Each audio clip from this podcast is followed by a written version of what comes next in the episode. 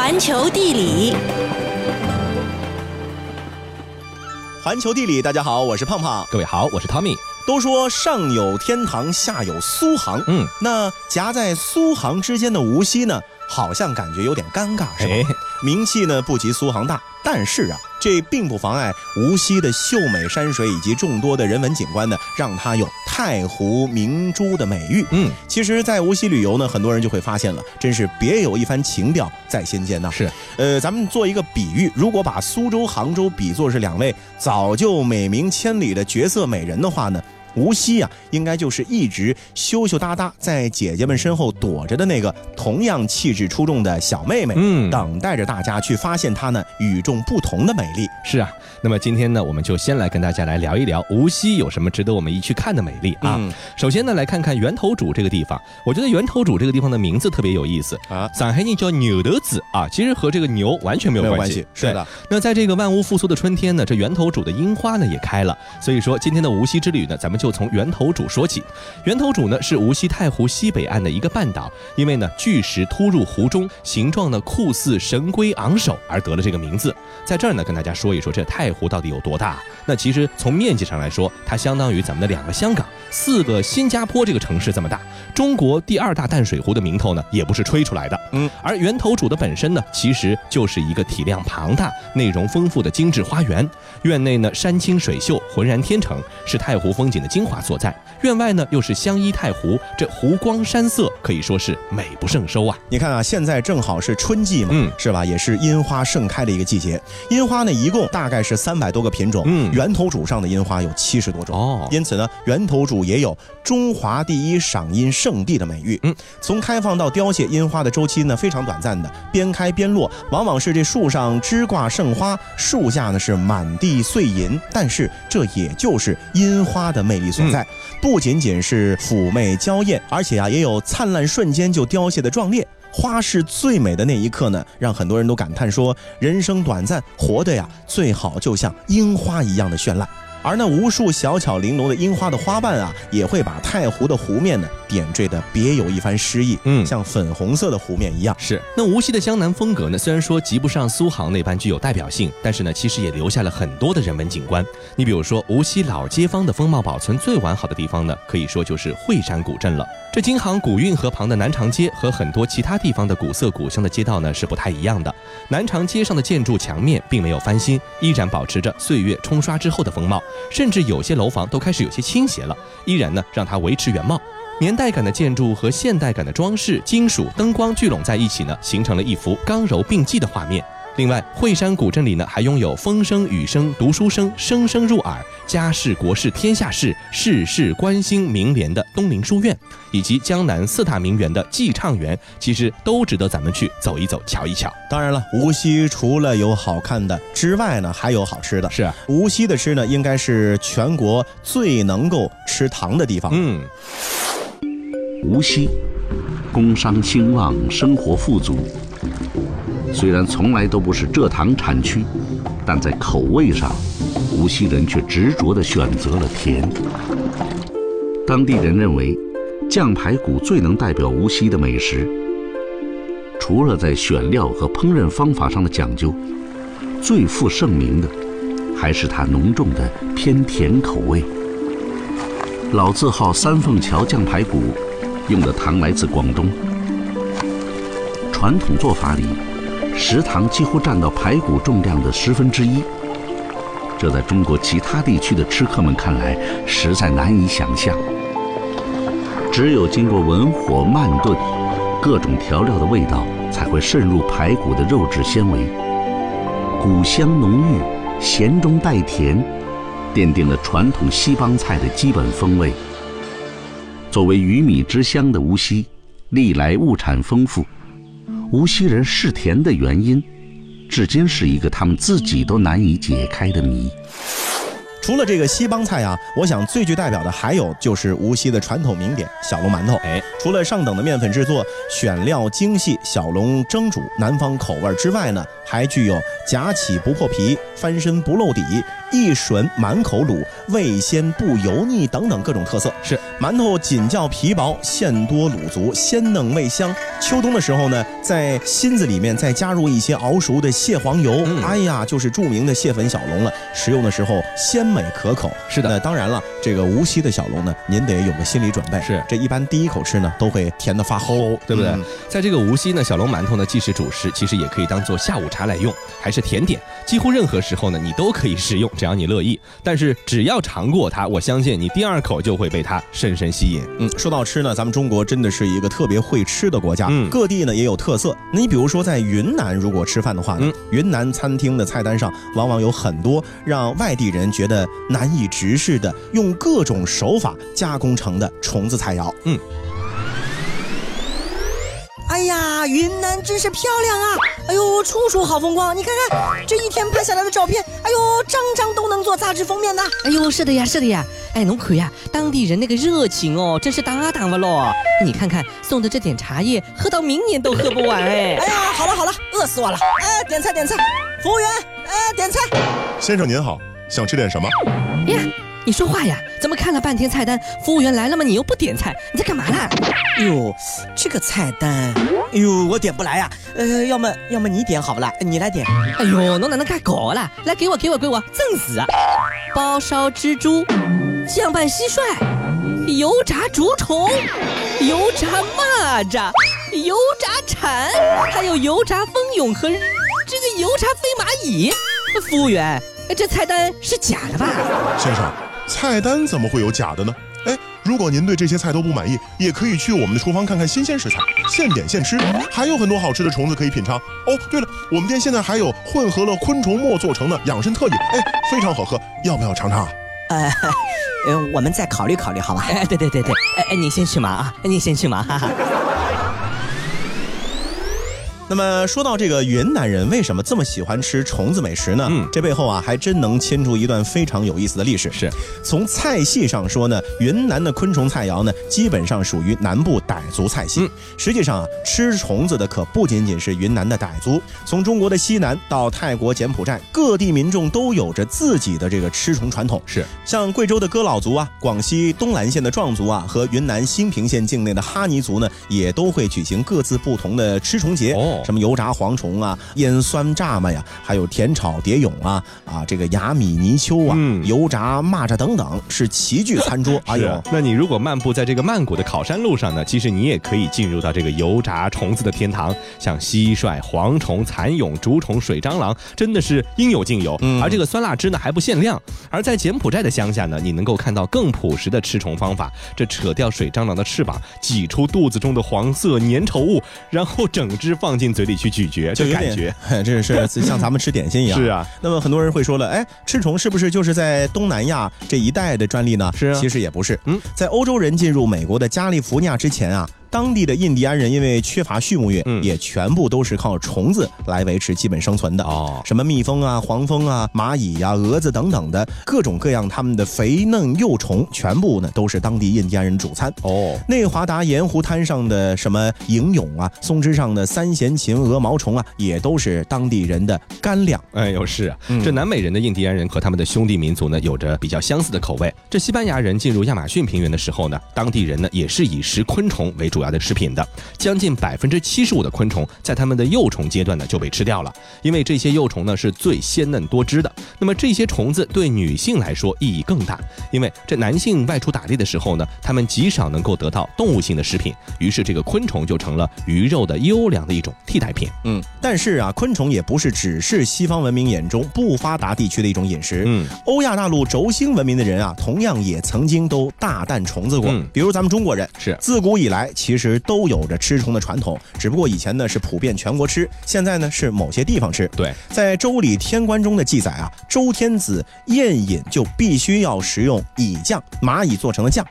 直到现在啊，这蚂蚱呢仍然是华北人民的一种美食。是，那咱们江南呢，其实也没有讨厌虫子的理由啊。在近代，这个蚕蛹是江南底层民众的一个重要的蛋白质来源。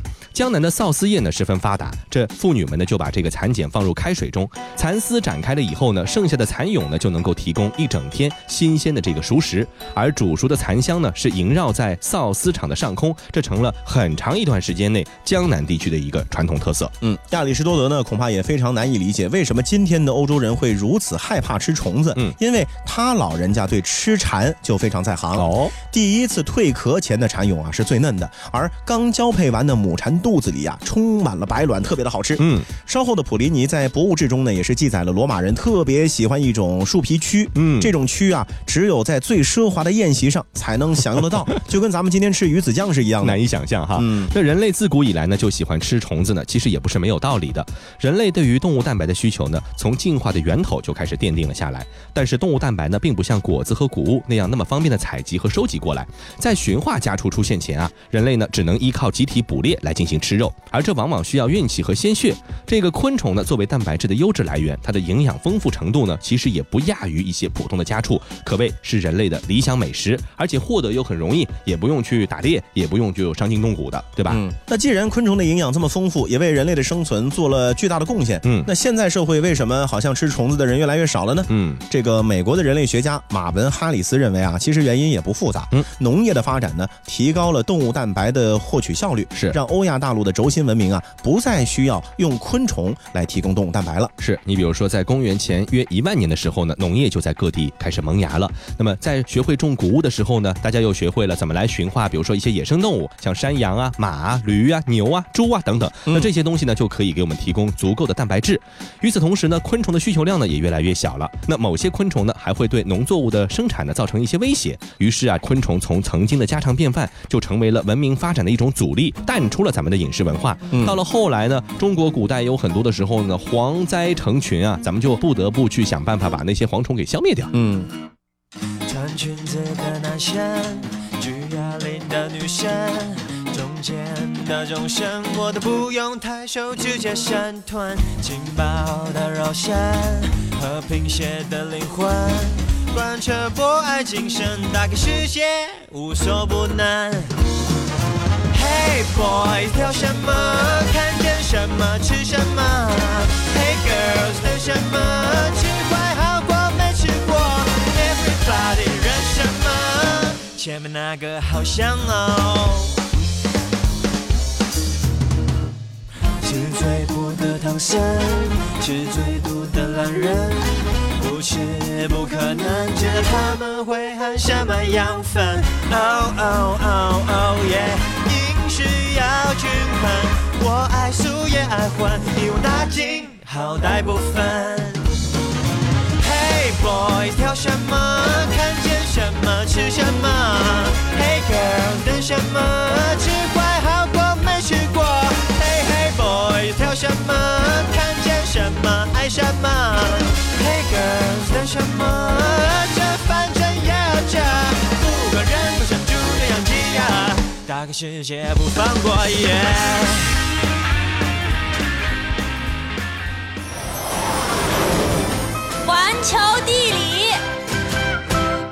欢迎继续回到环球地理，大家好，我是胖胖。各位好，我是 Tommy。有的时候啊，咱们也不得不佩服我们老祖先的聪明才智。嗯你看，为了能够更好的生存下去啊，各种各样的蛋白质都不放过，对是吧？同时呢，其实我们的祖先还有另外的一个特长，哎就是善于利用身边一切可以利用的资源。嗯那么其中植物啊，作为世界上最早出现的生命形态之一，那么从人类诞生的那一刻呢，就成为了生活当中必不可少的东西。是它也代表着人类文明和其他生物最大的区别嗯是什么呢？就是我们利用植物啊生出了火，对对吧？那生火的这个呢，就是植物的躯干部分嗯木头了。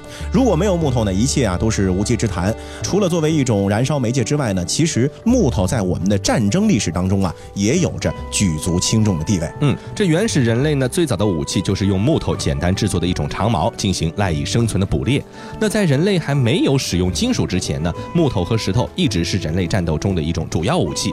随着人类历史的发展和文明的进步呢，战争其实也是越来越频繁，越来越剧烈。这木头在战争中的重要性呢，也充分的体现出来。你像这个长枪、弓箭、盾牌、工程车、巨马等等数不清的武器，其实制作原料都离不开这个木头。嗯，咱们举一个例子啊，以著名的英国长弓为例。嗯，为了保证武器的质量啊，长弓选用的木材呢是最好的优质紫杉木。嗯，这种木头有一个特点，就是坚硬而富有弹性。英国本岛出产的紫杉木的质量呢并不好，所以啊，大部分都是需要进口的。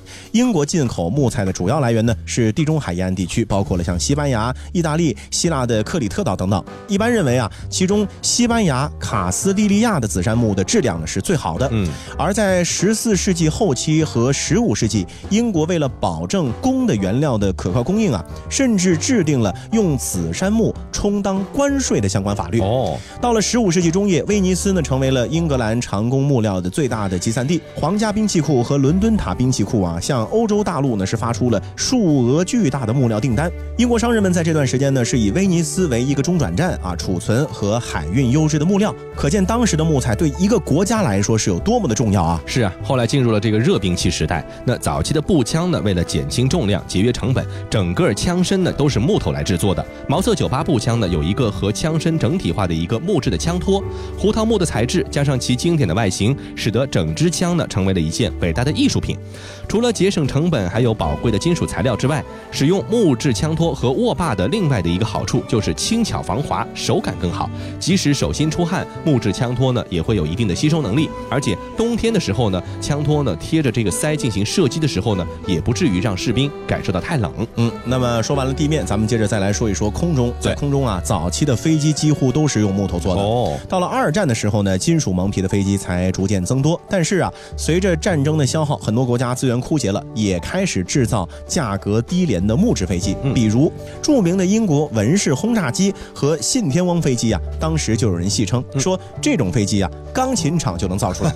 另外啊，大量使用木材的，当然还不能忘了就是海军，是因为首先木头呢就有轻松漂浮的能力嘛，所以古代的所有船只都是用木头做的。即便到了近代，海军普遍采用铁甲舰和战列舰的时候啊，依然离不开木材，因为当时军舰上的甲板都是木质的甲板，嗯干嘛呢？防滑。对的。那么到了现代呢，大部分的材料呢，其实已经全部替换成了这个金属或者是复合塑料，人们也没有放弃木头的使用。但即便是这样，人们也没有放弃木头的使用。可以这么说啊，每个人家里都有木制作的东西。那么作为存在了数亿年的植物呢，或许人类永远不会放弃使用木头。当然，也可以这么说，没有木头，也就没有咱们现在的人类了。而现如今呢，为人类做出了巨大贡献的树木呢，呈现着逐年减少的趋势。嗯，大家正在用着各种各样木制品的各位，有没有从小到大哪怕种过一棵树呢？哦啊，可能是因为条件的原因啊。是，但是呢，咱们为了节省木材的消耗呢，其实我们还可以做很多的事情。是除了种树之外，我们还可以节约用纸啊，嗯少用一次性的筷子啊。为了实用和优美的存在啊，也为了人类的生活。那么有条件的呢，咱们接下来就去种树去；嗯没条件的，就从少用纸张和木制品开始。是的，那说到木头啊，我相信很多的这个人对于木头的一个印象，除了在很寒冷的地方有高大的松树之外，嗯还有的木头呢就出现在这些热带地区，海岛上有这个椰林。哎，对呀、植被特别的茂盛嘛，是的对吧？那海岛上除了有树之外，还有的就是美丽的风光。嗯，印度尼西亚和它有关的数字，往往都会令人瞠目结舌。为什么呀？比如印度尼西亚全国有超过一万七千座的岛屿，哇，其中八千座呢有人居住。嗯嗯，在这些岛屿上生活的人啊，使用超过三百种不同语言。嗯这是一个令人眼花缭乱的国度。是各种奇幻探险呢，也是让人目不暇接。嗯。也许啊，巴厘岛的名气在大部分人心中呢是超过了整个印尼的，哎，就很多人说巴厘岛在哪儿啊，都不知道，嗯对吧？就好像 感觉这太平洋当中莫名其妙就出来了一个岛，是是其实它是印尼的一个旅游胜地、啊，没错。那今天呢，我们就想给各位最后花一点时间来介绍一下印度尼西亚除了巴厘岛之外，还有哪些值得体验的新玩法呢？嗯，首先呢，咱们来看一看最近啊特别流行的一种在海岛旅游的方式，就叫做跳岛。嗯，在印尼旅行最大的乐趣之一呢，就是在不同的类型的岛屿之间的穿梭跳跃。那印尼一万七千多座岛屿上呢，你就可以充分享受到各种各样、无限多样性的探索可能。比如说，极地群岛中的某个岛呢，就是不错的选择。想象一下，如这个糖霜一般的雪白的沙滩、温润的气候、绿松石颜色一样的海水，还有绝妙的海滩度假村以及度假小屋，都让人舍不得离开。那更不用提那些你在浮潜中可以看到的珊瑚礁，边上呢就满是鲨鱼、蝠粪和海龟等等。那什么都不做，发发呆也挺好的。嗯，另外呀，巴布亚西北顶端的拉贾安帕特群岛呢，这个地方啊地处比较偏远，嗯但是呢是潜水者们的梦想之地。是拉贾安帕特群岛拥有这个星球上最为丰富多样的海洋生物，从巨大的蝠粪和用鱼鳍在海床上行走的尖章鲨，到无数多彩的海阔鱼、美妙的原始珊瑚，以及你所能够想象到的各种尺寸、形状、色彩的鱼类，在那里都能看到。是浮潜也特别的出色，水上的景色呢也是独一无二，引人入胜。嗯，那刚才说的一种游览方式呢是跳岛，接着呢说说一个比较传统的徒步。印尼的许多地区呢仍然保持着非常原始的状态，那偏远很难到达。那在这些土地上和文化中呢进行徒步，那就是很多人前往这个国家的原因。这徒步的时间呢也可以根据你自己的体力呢从短至长不等，一天到几个星期随便你。冒险穿越印尼呢，你就可以领略到真正的壮阔的地貌。那么这些地貌呢，就同生活在其中的民族一样，和他们的生活一样，非常的丰富多彩。那么咱们接着呢，就来介绍两个其中的典型啊。首先提到的这个呢是葛林芝塞布拉国家公园，它是苏门答腊最大的国家公园，具有挑战性的火山和偏僻的可以通往隐秘湖泊和瀑布的丛林步道，吸引着很多人的前去。是葛林芝火山呢，也是矗立在公园的最北端，是东南亚最高的火山，嗯同时呢也是苏门答腊最活跃的火山之一。在晴朗的日子里面啊，可以从山顶一览七山湖、周围山谷、群山的美美丽风光，尽收眼底。嗯那么再接着说一说塞梅鲁火山啊，它属于巨大的腾格尔山脉的一部分。它的经典的火山锥呢是爪哇的最高峰，达到了三千六百七十六米。当地人呢将其视为最神圣的山体，还有呢巴厘岛阿贡火山之父。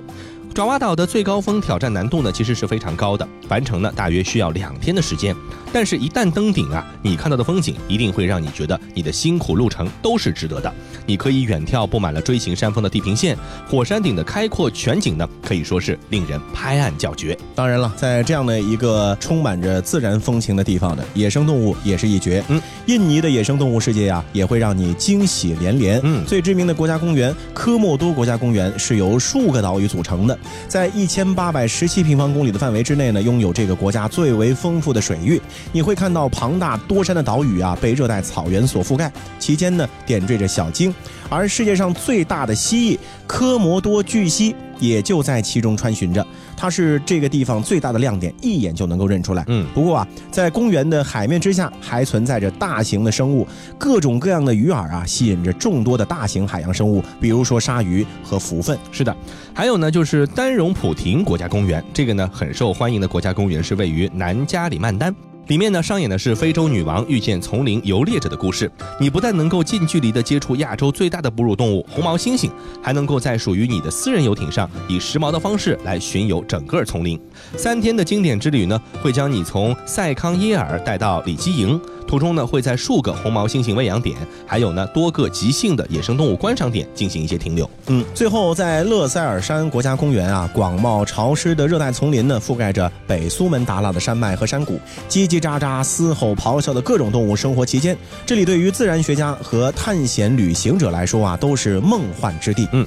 克塔贝村呢，就坐落在一条巧克力色的河流旁边，是一个非常不错的大本营，可以从此地出发多日进行徒步探险，去寻找吼叫的长臂猿、昏昏欲睡的红毛猩猩，甚至啊，还可能会瞧见一两只老虎。嗯刺激吧？好了，以上呢就是这期节目的全部内容，感谢您的收听，我们下次再见。Baby, I'm